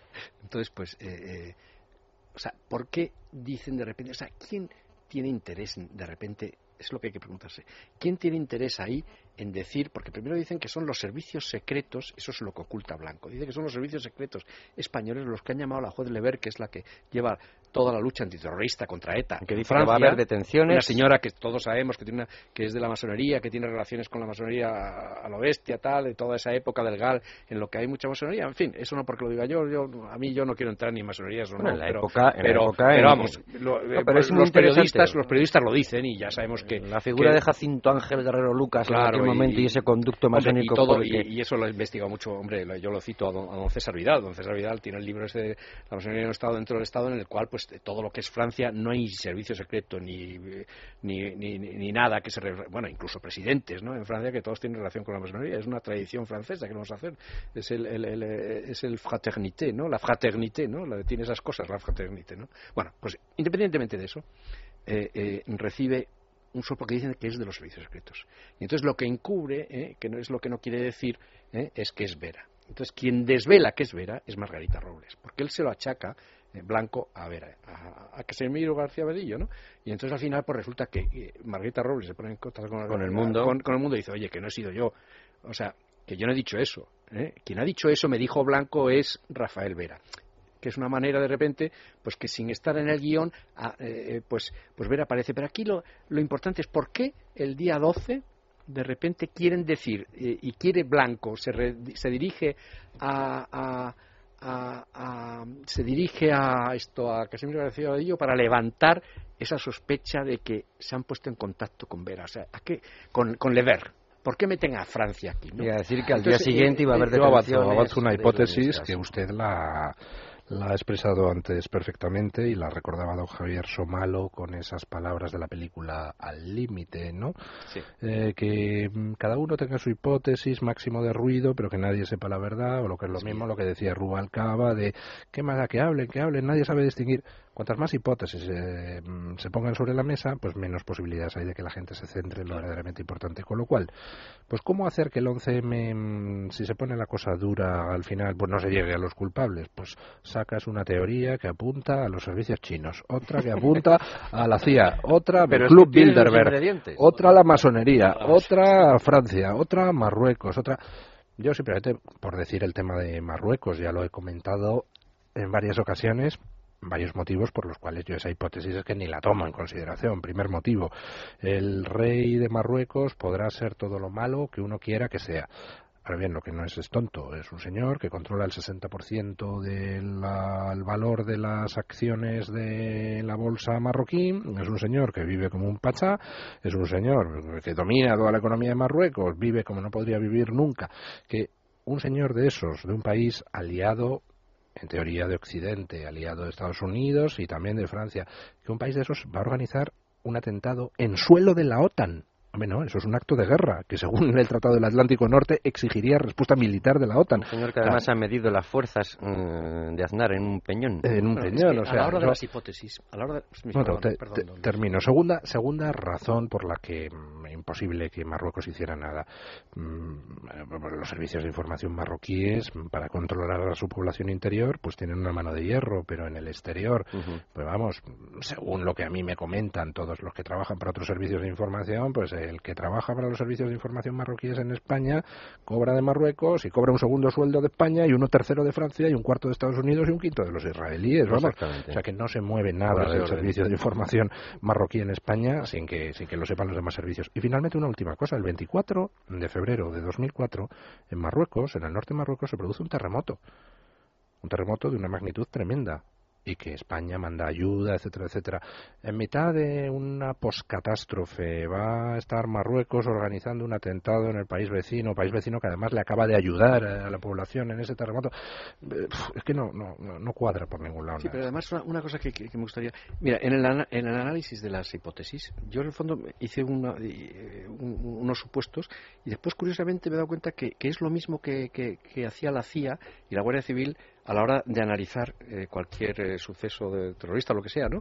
Que es, eh, que es lo que se llama análisis de hipótesis de consistencia, algo así más o menos, que es lo que hizo la Guardia Civil cuando se pone a analizar el, soplo del Bar Faisan, eso lo publicó muy bien Manuel Marraco en el mundo, en el cual, pues lo que hace, lo que se hace con estas hipótesis es poner eh, diferentes eh, eh, sospechosos, estos son los sospechosos, y ahora vamos a poner hechos.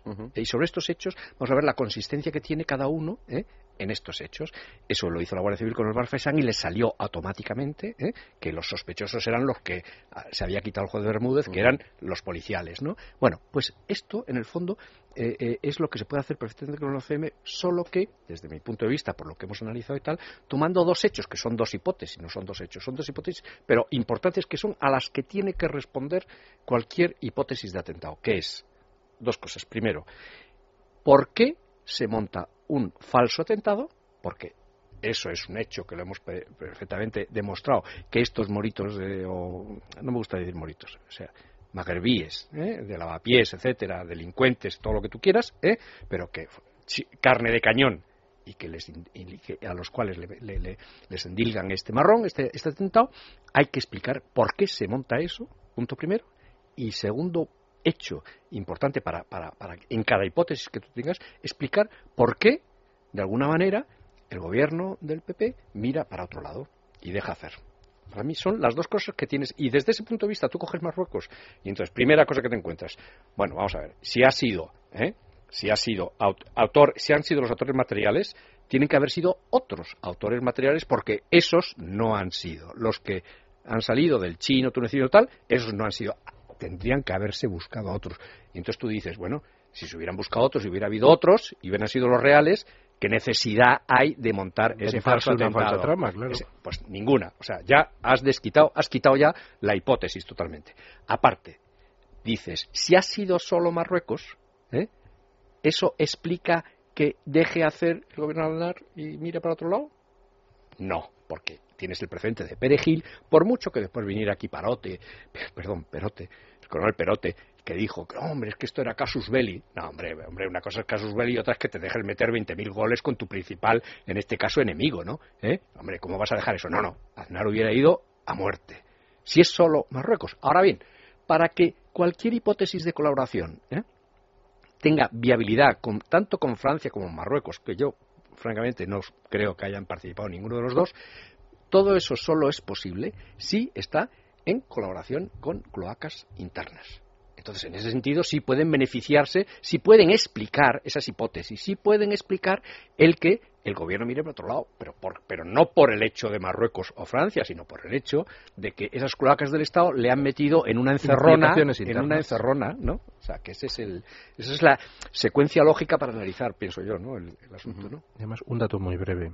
A lo largo de toda la instrucción del sumario llama muchísimo la atención el que Marruecos no mueve ni un solo dedo para tirar abajo la versión oficial, es decir, toda esta historia de moritos de alquiler, pero tampoco mueve ni un solo dedo para apuntalar la versión oficial. Es decir, el juez llega a pedir a Marruecos, oiga, mándenme ustedes los antecedentes del chino, etcétera, etcétera. Silencio administrativo. Si hubiera sido Marruecos la que hubiera... Un poquito con las llamadas esas del día, ¿no?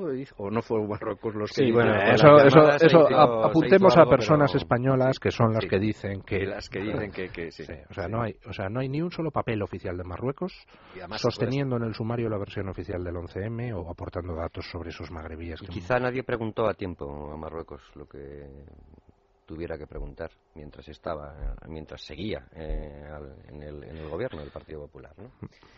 También es muy posible, Fernando. Bueno, eh, se está hablando de hipótesis que se pudieron preparar, hipótesis en las que al prepararse se buscaban, eh, pues en ocasiones armas del crimen y en ocasiones también testigos, ¿no? Eh, para, para preparar todas esas hipótesis. Yo, en, preparando el programa, pues quise ponerme en contacto con gente precisamente que ha estudiado la existencia, o en este caso, inexistencia de certeza sobre el arma del crimen y eh, también sobre los testigos. En primer lugar, hablábamos con Antonio Iglesias y nos decía que, lejos de haber demasiada confusión, lo que ya empieza a haber después de tanto tiempo son algunas certezas. Lo que pasa es que la pelota estaría... Hay conocimiento, pero es como el de... es, conocimiento inútil, ¿no? Como el de Jean-François, ¿no? Esto es. Eh, y sobre todo, pelotas que pasan de tejado. Vamos a escuchar a Antonio Iglesias.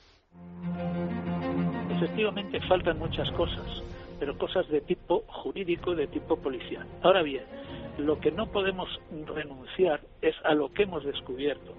Y yo en mi informe, en mi libro Pitadín, he dejado bien claro que desde luego no fue el gumado seco lo que estalló en los trenes, sino muy posiblemente Titadín, por cuanto en las 23 muestras que pudimos analizar de los focos de los trenes, en todos, en todos, en todos aparecía dinitrotolueno, que es componente de titadín, pero no componente de eh, la goma de seco. Y en la muestra del famoso polvillo, que no lavaron con agua y acetona, aparece dinitrotolueno y aparece también nitroglicerina.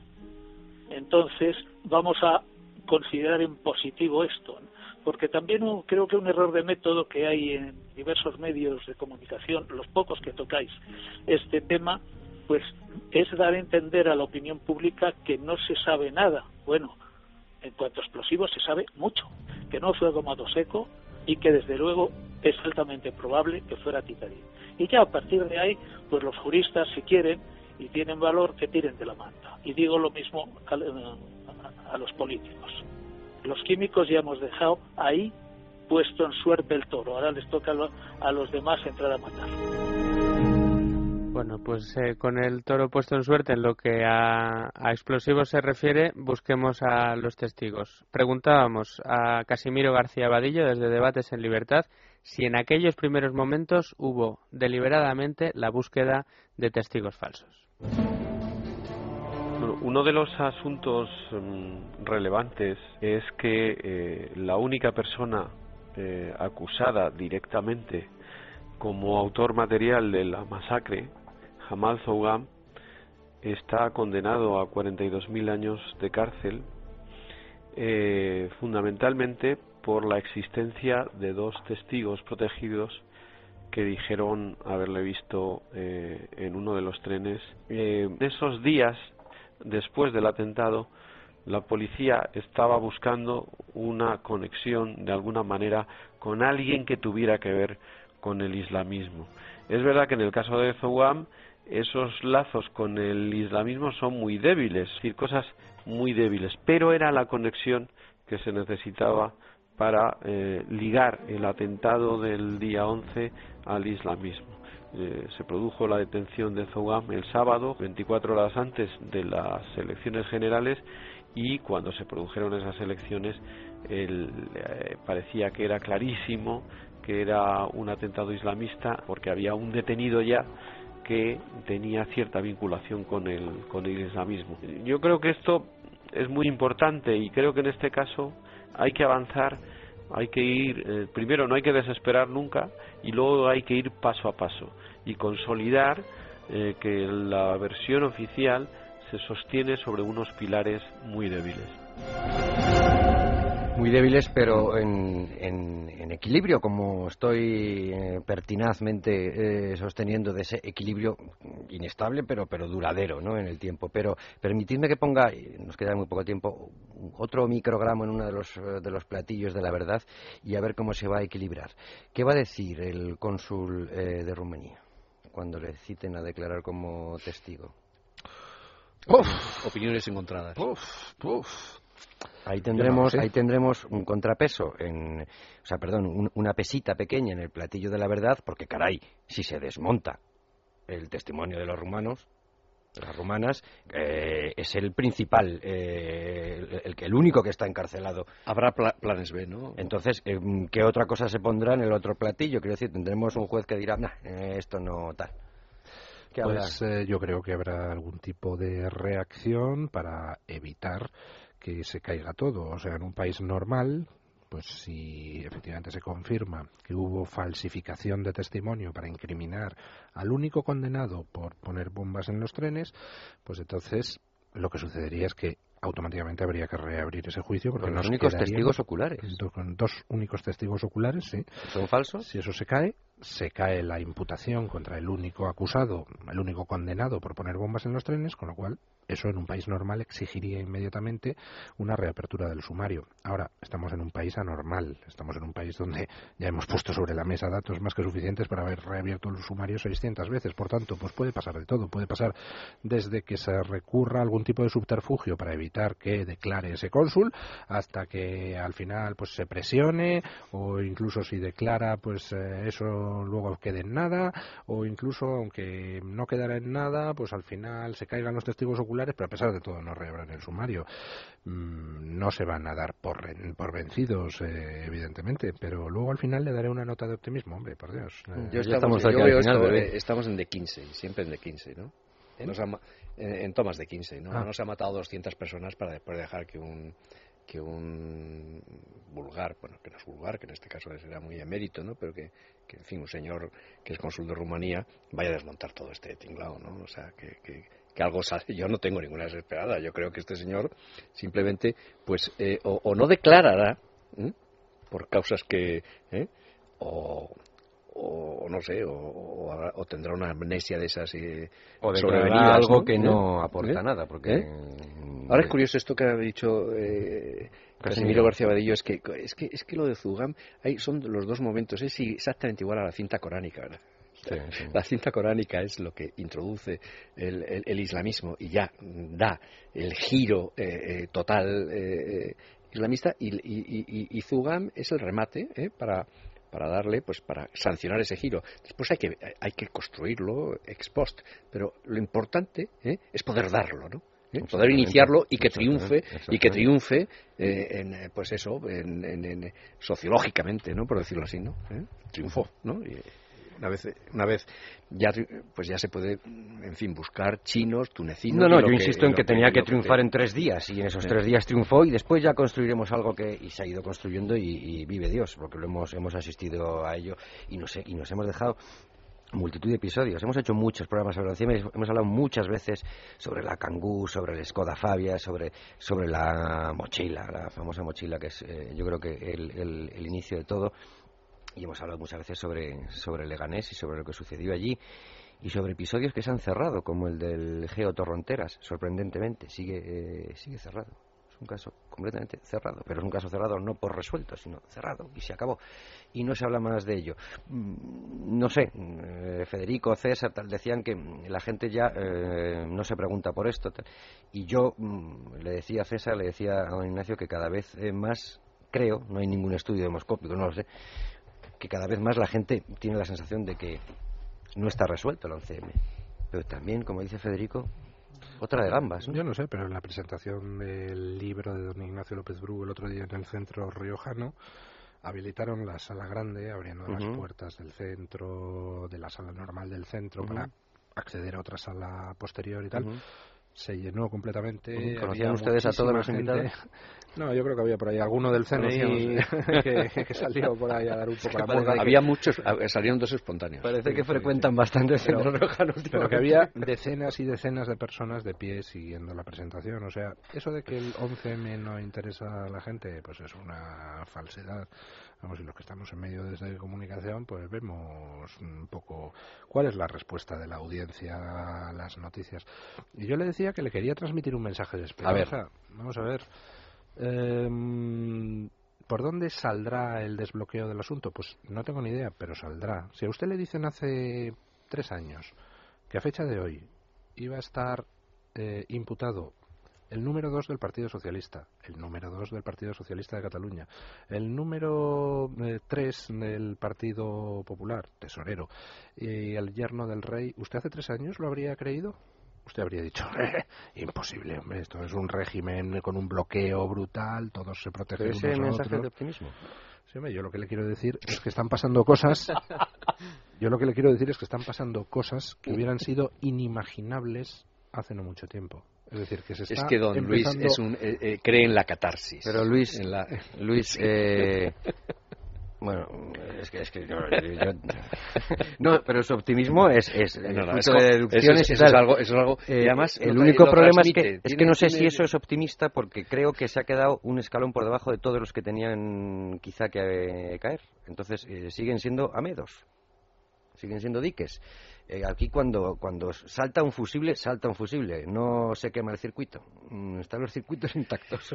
Yo, pero cuando salta un fusible, queda un fusible menos por saltar. yo yo entiendo, yo entiendo eso, eso, también es verdad, y él sabe más de electricidad y electrónica. Eso hila con el inicio, Javier. Yo que quiero notar algo que, es, eh, eh, que sí es verdaderamente bonito y positivo de, en usted, y es que está esperando que salga de verdad pues un, alguien, un patriota que diga, se acabó, y, y voy a contar lo que eso sería una maravilla, desde luego, si tuviéramos... Yo lo que pasa es que no lo espero, yo eh, llamo a que Pero lo desea, ¿no? Y, algunas veces hay acontecimientos y, pasa con el 11M. Yo me pongo a mirar apuntes y cosas del 11M de hace eh, cuatro años o cinco o seis años ahora y, los leo de otra manera, porque mm, tenemos otros datos de otras cosas que han sucedido después y que no tienen nada que ver con el 11M, pero te ayudan a comprenderlo. Por eso creo que el tiempo puede jugar, puede jugar a favor. Y a lo mejor alguna vez hay un despiste. Yo, por ejemplo, a mí me encantaría que, hombre, que el, libro este que me ha llamado tiempo, pero no ha sido tiempo porque ha sido parte de mi vida y yo me lo he pasado bien, la verdad, escribiéndolo y,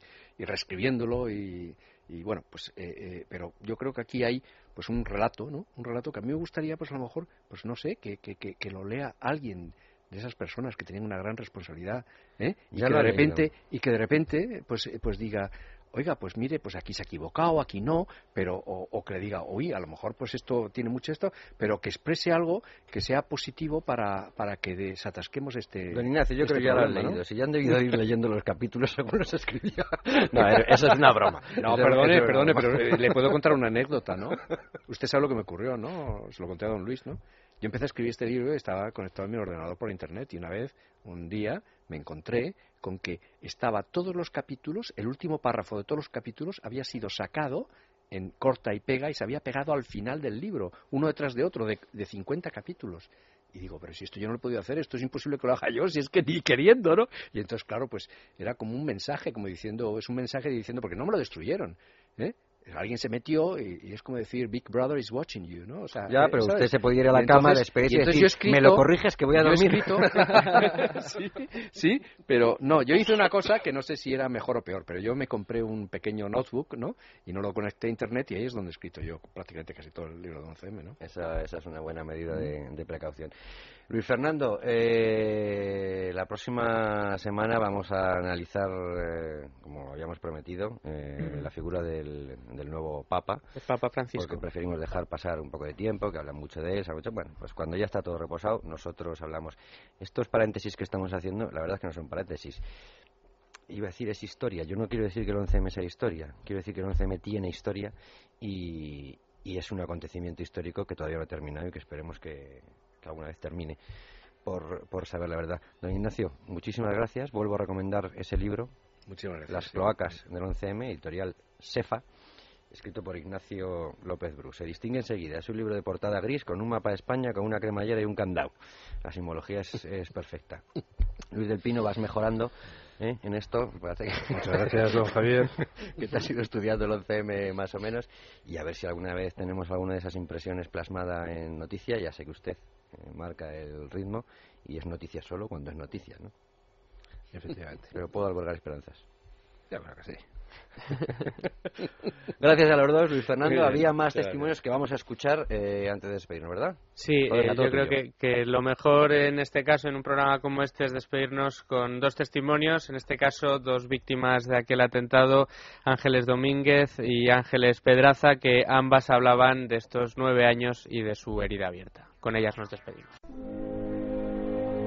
Cuando la, el gobierno era del Partido Socialista, teníamos esperanzas que el cambio político nos iba a, dar alguna, alguna esperanza, fundamentalmente más que por ayudarnos, por no coartarnos nuestra libertad de seguir investigando. Pero desgraciadamente ha pasado un año del nuevo gobierno y nuestras esperanzas se han, ha ido, se han visto bastante mermadas por los hechos, porque bueno, hemos tenido que presentar el recurso de casación y en este momento seguimos esperando.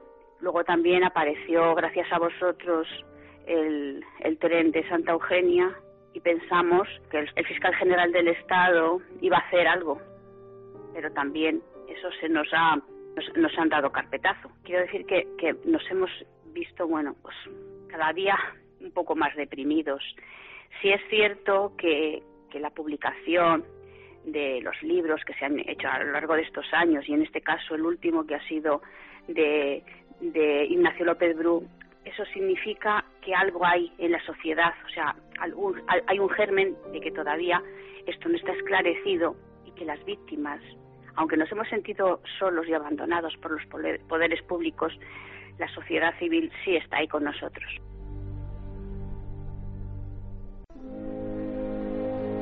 Nueve años después, la herida cada vez es más grande. Es más grande porque yo cada vez me pregunto más por qué, para qué y quién. Y cada año cuando llegamos a esta fecha, aunque nosotros recordemos a nuestros familiares cada, cada día, ¿no? Pero cuando llega esta fecha y ves la cantidad de personas que quieren tapar esto, cómo hemos cambiado de gobierno y ningún gobierno quiere tirar de la manta y quiere saber qué pasó, quiénes fueron, por qué sucedió, pues es muy triste, es muy triste y eso hace que la herida cada vez eh, sea más profunda, esté más abierta y que no nos dejen pasar duelo. Yo creo que como mínimo tenemos derecho a eso.